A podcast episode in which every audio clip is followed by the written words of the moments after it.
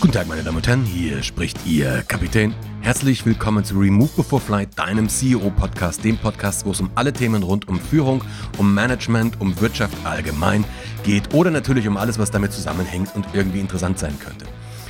Diese Folge ist für mich was ganz Besonderes und zwar, weil ich mich etwas aus dem Fenster lehne. Ich versuche nämlich wirklich eine Situation zu analysieren mit Auswirkungen auf die Zukunft, die ich jetzt noch nicht wissen kann. Das haben wir öfters mal, diese Situation, du musst eine Entscheidung treffen, ohne halt genau zu wissen, wie das ausgehen wird und welche Auswirkungen das haben wird. Das ist part of the game bei einer schwierigen Entscheidung. Der Moment, wo ich diesen Podcast gerade einspreche, ist der 11. März, Deutschland 2020. Deutschland ist mitten im Corona-Fieber und zwar im wahrsten Sinne des Wortes. Ähm, die Nerven liegen teilweise blank.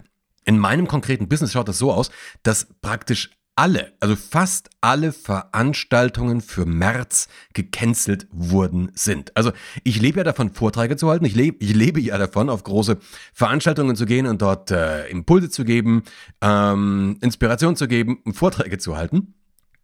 Und deswegen bin ich natürlich besonders davon betroffen, wenn man gerade so eine Welle hat, dass Großveranstaltungen abgesagt werden. Trifft mich, also alle Veranstaltungen sind abgesagt worden. Die Frage ist, wie geht man jetzt damit um? Was macht man jetzt? Jetzt könnte ich in Panik verfallen und ich könnte, könnte alles andere machen oder was viele andere auch machen. Äh, ich könnte sogar, ich bin jetzt auf Facebook gerade beschimpft worden, weil ich italienische Nudeln kaufe. Das würde, würde gar nicht gehen. Ähm, ich muss mir das Lachen verkneifen, weil sonst äh, kommt, kommt, gleich, kommt jetzt gleich so eine Bewertung mit rein, die ich eigentlich gar nicht möchte. Ich möchte was anderes machen. Ich möchte nämlich in so einer Situation, wir wissen nicht, was kommt, wir wissen nur, dass ein Problem da ist. Ich möchte mich dieses Problem, diesem Problem mal nähern, so wie man das im Cockpit machen würde. Im Cockpit kannst du dir vorstellen, es passiert plötzlich irgendwas und du musst eine Entscheidung treffen. Du musst eine Entscheidung treffen aufgrund einer, einer teilweise beschränkten ba Datenbasis, die du hast, aber diese Entscheidung kann gravierende Aus Auswirkungen haben. Wie gravierend das ist, ähm, Denk mal zurück, du kannst dich mit Sicherheit erinnern an die Hudson River Notlandung, dieser Airbus, der auf dem Hudson River gelandet ist. Wenn du bei mir schon mal im Vortrag warst, weißt du, ich benutze dieses, dieses Beispiel ja sehr, sehr häufig. Der Knackpunkt ist nur, die hatten insgesamt 208 Sekunden, also 208 Sekunden von dem Moment, wo die Triebwerke ausgefallen sind, bis zu dem Moment, wo sie unten aufgesetzt sind, auf dem Hudson. 208 Sekunden. 208 Sekunden, um eine Situation zu erfassen, zu analysieren, eine Entscheidung zu treffen, diese Entscheidung auszuführen und dann mehr oder weniger mit den Konsequenzen zu leben. Der Prozess danach, also die Zeit, wo sich Menschen darüber Gedanken gemacht haben, ob diese Entscheidung richtig war, der hat 18 Monate gedauert. Also 208 Sekunden für die gesamte, gesamte Situation, 18 Monate danach, um zu überlegen, war das richtig oder war das falsch. Das heißt, so im Nachgang, im Nachgang sich hinzusetzen und sagen, wie konnte man so blöd sein oder warum haben die nicht, das ist immer easy. Das ist immer easy. In der Situation drinnen schaut es ganz anders aus. Und genau das haben wir jetzt. Und ich weiß ja nicht, wann du diesen Podcast hörst. Ähm, schau einfach dann mal zurück. 11. März 2020, das ist das Datum, was wir heute haben. Situation, ich war gestern Abend, ich bin gestern aus Los Angeles zurückgekommen, war gestern Abend bei uns hier im Rewe. Klopapier war tatsächlich nahezu ausverkauft. Das ist die Situation, die wir jetzt gerade im Moment haben. Okay, wie würde ich damit im, im Cockpit umgehen? Habe schon gesagt, die Situation auch wirtschaftlich für mich ist einigermaßen belastend. Sämtliche Veranstaltungen im März sind ausgefallen. Wir haben also, wenn man das aufs Cockpit überträgt, schon eine wirklich brenzlige Situation, in der wir jetzt was machen müssen.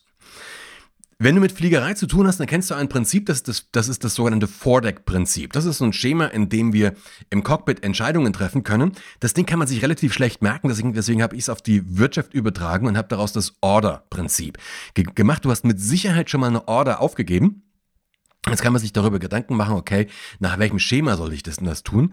Ähm, in welcher Reihenfolge und was soll ich dabei beachten? Und du ahnst es natürlich, das Order, da steht jeder Buchstabe für einen einzelnen Schritt.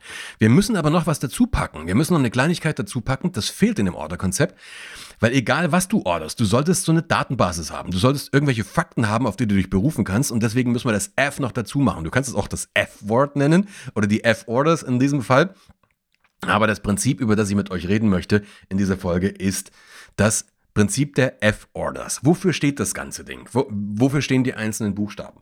Das F von F-Orders steht für Facts. Was sind die Fakten? Was sind im Moment die Fakten, die ich gerade habe? Was passiert? Im Cockpit, wenn ich ein Problem habe, analysiere ich erstmal meine Instrumente. Ich, such, ich analysiere die Informationen, die, zu, die mir zur Verfügung stehen.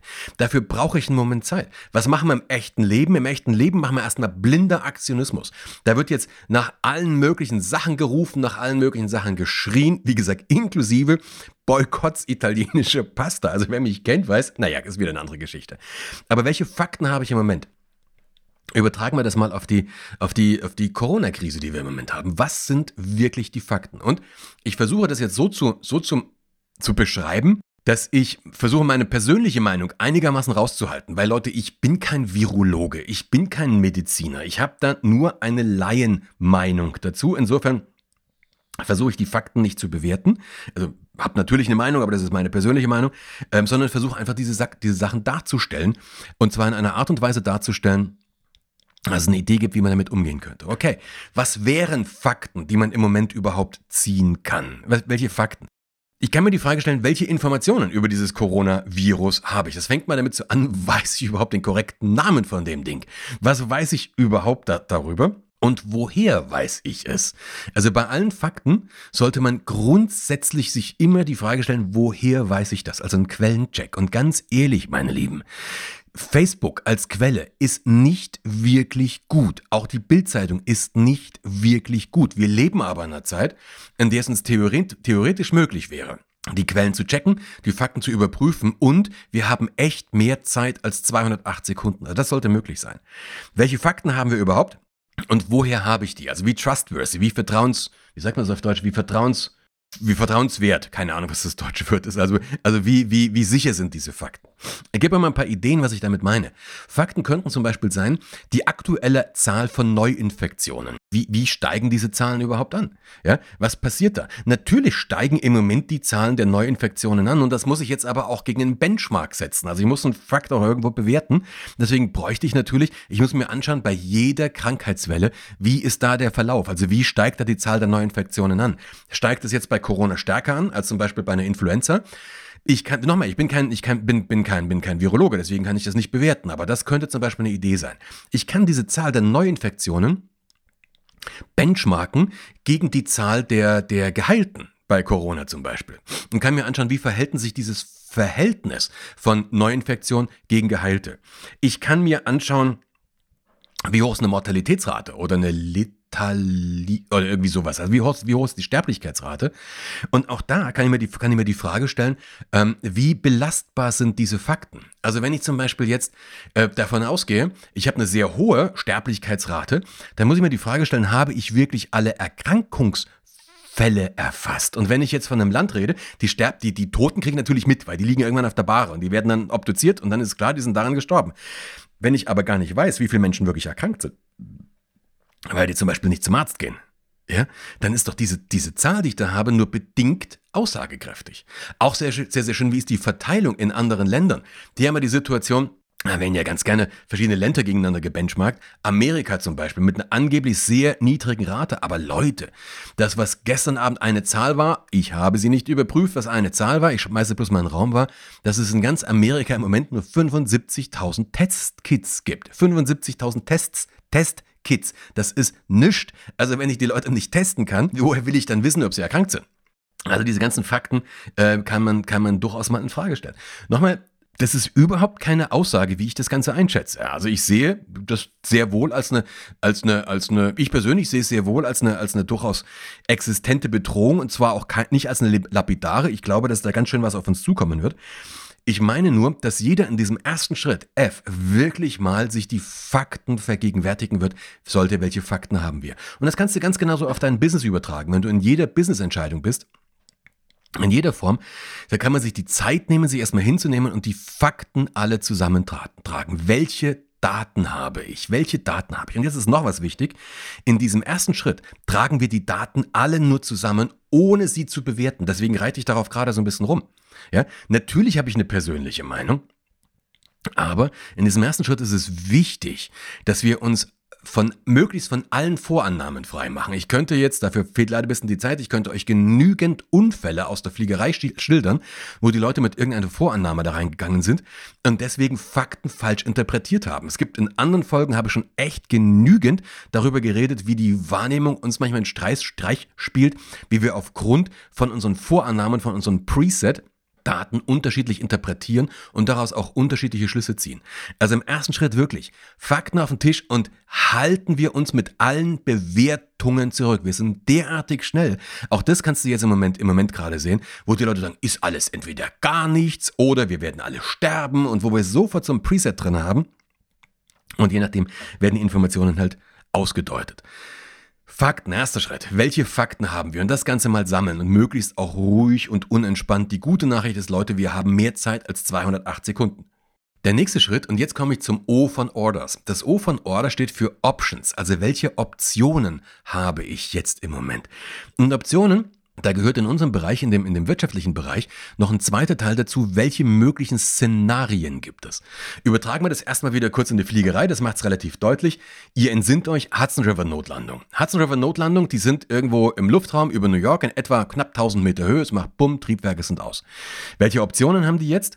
Sie haben keine Leistung mehr, also sie können zurück nach LaGuardia, das war der Flughafen, wo sie gestartet sind.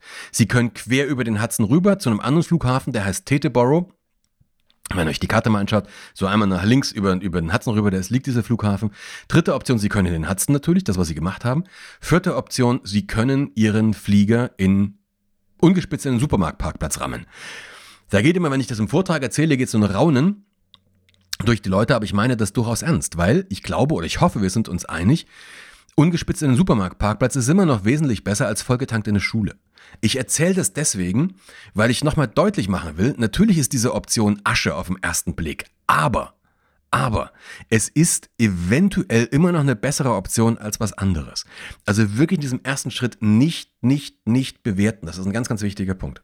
Wenn wir das bei Corona jetzt übertragen, welche Optionen? Wir können natürlich Option 1 ein Panikverfahren, Option 2, wir können uns verstecken, einschließen, vorher noch 50 Rollen Klopapier bunkern ähm, oder wir können es ignorieren, das sind alles Optionen. Hilfreich ist es da vielleicht ein bisschen, wenn wir uns die Gedanken machen über mögliche Szenarien. Also mögliche Szenarien, wie geht das Ganze weiter. Und das ist immer vereinfacht gesprochen.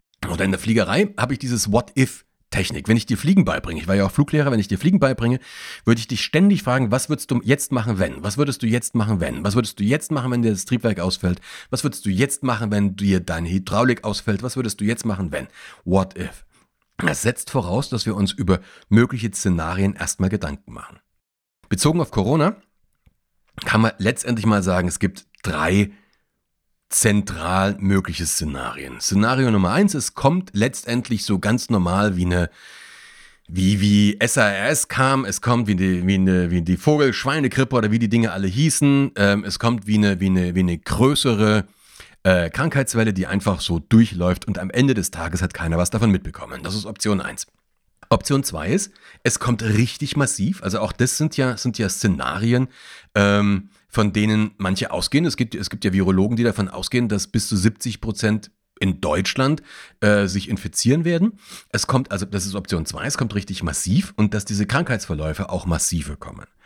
Option 3, ganz grob, es kommt gar nicht. Also wir kriegen nichts damit, wir kriegen nichts davon mit, vielleicht kriegen es ein paar, aber die sind dann nach 14 Tagen alle wieder gut und es ist nichts Größeres als ein Schnupfen. Letztendlich diese drei Optionen gibt es ja, diese drei Szenarien gibt es ja, mit ein paar Abwandlungen. Jetzt kannst du dir die Frage stellen, jetzt kannst du jedes einzelne Szenario mal durchspielen. Jetzt kannst du jedes einzelne Szenario durchspielen und sagen, welche Konsequenzen hat das? Also wenn du jetzt zum Beispiel sagst, äh, es kommt gar nicht, es passiert überhaupt nicht, dann ist es natürlich sehr, sehr kritisch bei dem, was im Moment gerade passiert. Also wenn wir alle, alle Veranstaltungen absagen, äh, die Flughäfen im Moment sind leer. Die Flüge interna international, national, es finden eh nur die Hälfte der Flüge statt und die sind auch nicht wirklich voll. Äh, die Züge sind leer, also im Moment wenn da jetzt gar nichts kommt, haben wir uns ein richtiges Ei gelegt, wirtschaftlich. Gut, kann man immer noch sagen, ist immer noch besser, sich dieses Ei gelegt zu haben, als äh, keine Vorkehrungen getroffen zu haben und dann hätte es uns wirklich, wirklich getroffen. Aber Das ist Szenario 1. Und wir müssen uns tatsächlich die Frage mal stellen, sind, sind wir dann parat? Also wenn, wenn jetzt zum Beispiel tatsächlich in zwei Wochen die Ent oder in einer Woche die Entwarnung geschrien wird und dann alle meine Kunden kommen und plötzlich sagen, jo Brandl, jetzt wollen wir dich dann doch und jetzt holen wir das alles ganz schnell nach, bin ich in meinem Laden überhaupt dafür gewappnet? Also gibt es da überhaupt ein Szenario, was da passiert? Kann ich das überhaupt? Wenn ich jetzt Klopapierproduzent bin, dann würden, man, werden meine, meine, meine Produktionsstätten im Moment natürlich auf Hochtouren laufen. Aber kann ich die dann nachher schnell genug wieder runterfahren, wenn die Leute erstmal ihre 500 Rollen, die sie gebunkert haben, äh, verbrauchen sollen, was sich ja ein bisschen ziehen kann. Aber gut, welche Szenarien gibt's? Dann kann ich aber auch das Szenario machen, okay, es kommt wirklich schlimm. Und dann muss ich mir die Frage stellen, wie gehe ich denn dann damit um? Einmal auf der wirtschaftlichen Seite. Also habe ich überhaupt, habe ich die Power, wirtschaftlich das durchzustehen? Also habe ich einen Plan B als Unternehmer.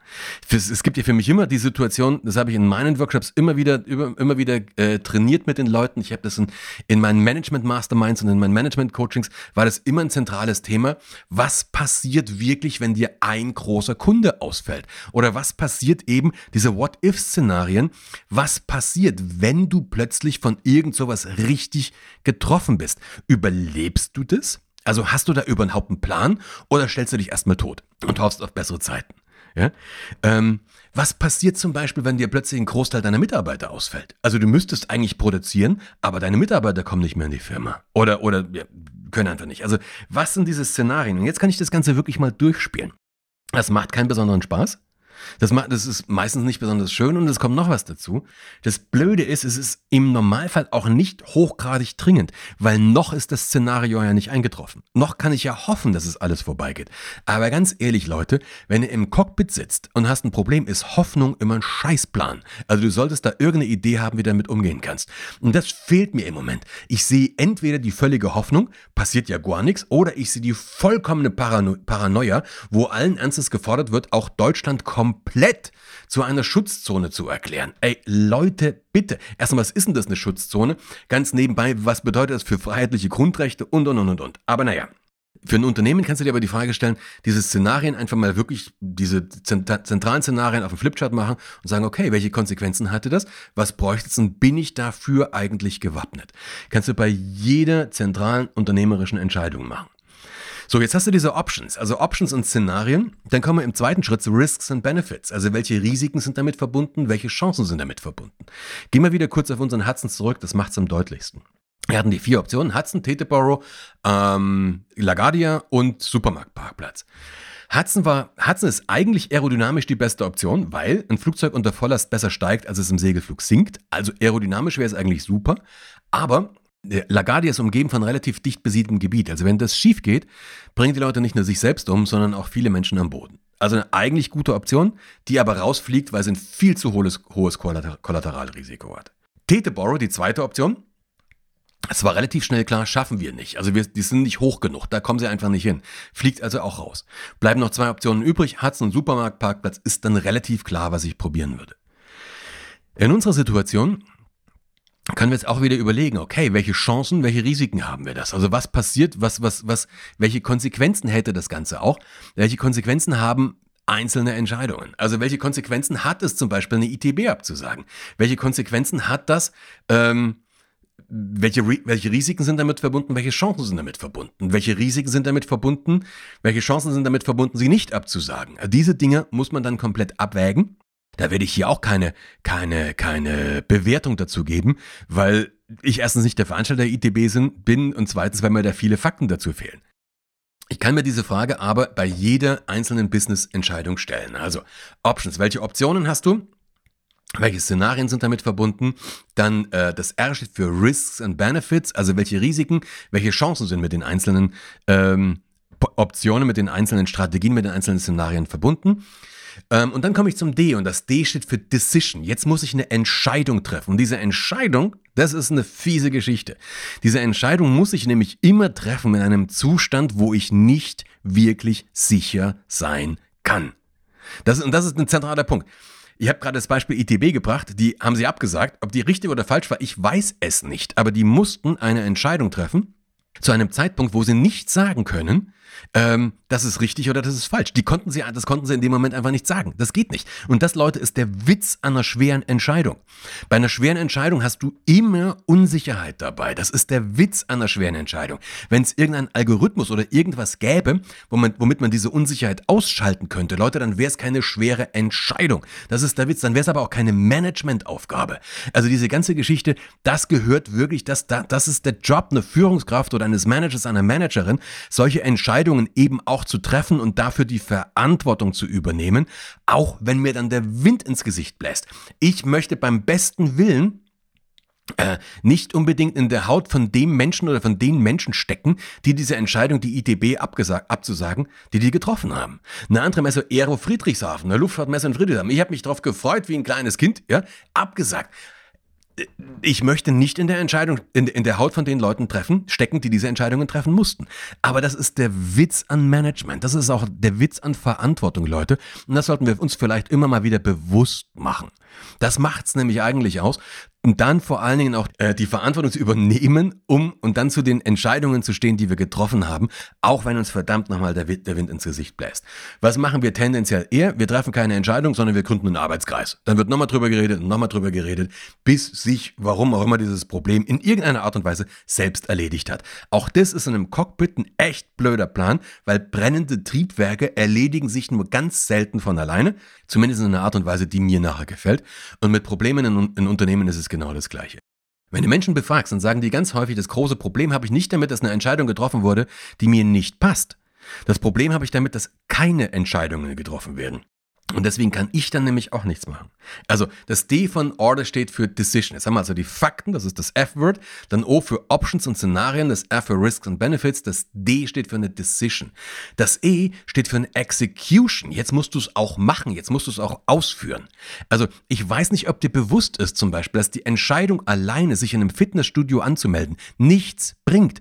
Wir müssen es jetzt auch machen, wir müssen es jetzt auch durchziehen. Jetzt müssen wir äh, ähm, die, die Entscheidung auch wirklich umsetzen. Und auch da wieder sehe ich das leider viel zu häufig, dass Menschen dann zwar eine Entscheidung getroffen haben, aber kaum ist das Meeting zu Ende, ha, dann müssen wir das noch beenden, bedenken, vielleicht sollen wir da nochmal drüber nachdenken und überhaupt, ja, und dann versande das Ganze. Wir müssen es dann auch wirklich machen. Das, das E steht für Execution. Und das R, das ist ein ganz, ganz wichtiger Punkt. Das R als letzter Punkt steht für Review. Jetzt müssen wir uns das Ganze, jetzt müssen wir auch anschauen, welche Auswirkungen hat das. Ja, was passiert dann aufgrund unserer Entscheidung?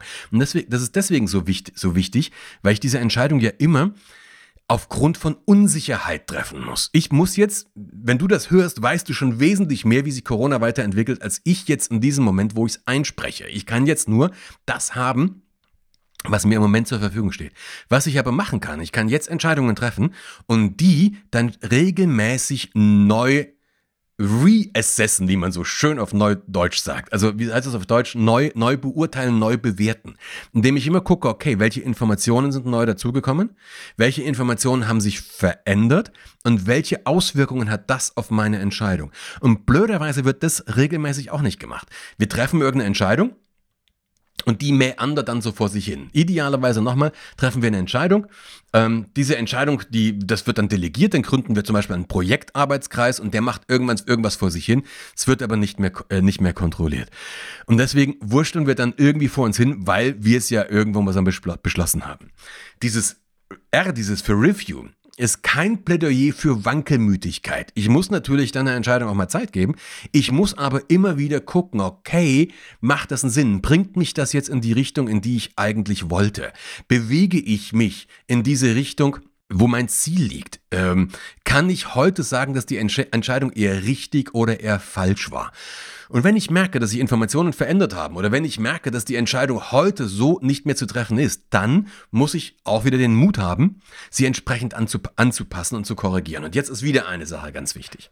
Es könnte sich, was, was ich hoffe, was ich wirklich hoffe, ja, weiß nicht, ob das so ist, aber ich hoffe natürlich inständig, dass dieser Kelch Corona an uns vorbeizieht, ohne große Auswirkungen zu haben. Ich bin mir nicht sicher, ob das passieren wird, aber ich hoffe es. Auch einfach egoistisch begründet. Wenn das der Fall ist, dann sollten wir uns bitte, bitte, bitte zurückhalten mit dem Blaming gegen alle möglichen Menschen, die eine Entscheidung getroffen haben, wo man dann sagen, ich hab's, ja, ich hab's ja gleich gesagt. Ein Scheißdreck haben wir gleich gesagt, weil wir keine Informationen haben, weil wir keine Informationen haben, das wirklich sagen zu können. Warum ich diese Folge gemacht habe? Ganz einfach. Als Manager, als Führungskräfte oder auch jeder Mensch, der du musst keine Führungskraft sein, wenn du in irgendeinem Bereich Verantwortung hast und die hast du spätestens, wenn du Kinder hast, müssen wir immer mal wieder Entscheidungen treffen aufgrund von einer mangelhaften Datenbasis. Wir sind in Situationen, da sind wir irgendwie reingestolpert. Wir wissen äh, nicht genügend, um wirklich sicher sein zu können. Wir müssen aber trotzdem eine Entscheidung treffen. Das Schlimmste, was wir in diesen Situationen machen können, ist keine Entscheidung zu treffen, weil Leute, keine Entscheidung ist auch eine Entscheidung. Ja? Und also Fliegerei kann ich dir sagen, eine falsche Entscheidung ist besser als keine Entscheidung, weil nochmal keine Entscheidung ist auch eine, ist auch eine Entscheidung. Eine falsche Entscheidung hat falsche Auswirkungen und die kriege ich mit. Ich merke, jetzt passiert irgendwas, weil ich vorher was gemacht habe. Wenn es, wenn es falsche Auswirkungen sind, kann ich die korrigieren. Keine Entscheidung hat auch Auswirkungen, aber die können ja nichts mit dem zu tun, zu tun haben, was ich gemacht habe, weil ich habe ja nichts gemacht. Ja? Und schon fühle ich mich als Opfer der Umstände. Also, diese Folge war von mir so ein kleines Plädoyer, ab und zu mal wieder das Hirn zu, dazu zu nutzen, ein Schema des F das, die, die F-Orders dazu zu nutzen. Im Cockpit ist das sehr, sehr hilfreich, sie auf Management- und Führungsentscheidungen zu übertragen, vielleicht auch auf Entscheidungen ins ganze Leben. Wenn es dir gelingt, aus dieser Folge einen Nutzen für dich zu ziehen, wenn dir das was gebracht hat, fände ich das sensationell, fände ich das ganz großartig. Ich freue mich natürlich wie immer über eine positive Bewertung oder auch über ein Like oder über Weiterempfehlungen. Ansonsten hören wir uns bald wieder, nämlich in zwei Wochen mit einer nächsten Folge von Remove Before Flight. Bis dahin wünsche ich dir eine gute Zeit und lassen wir uns es alle gut gehen. Bis dann, ciao.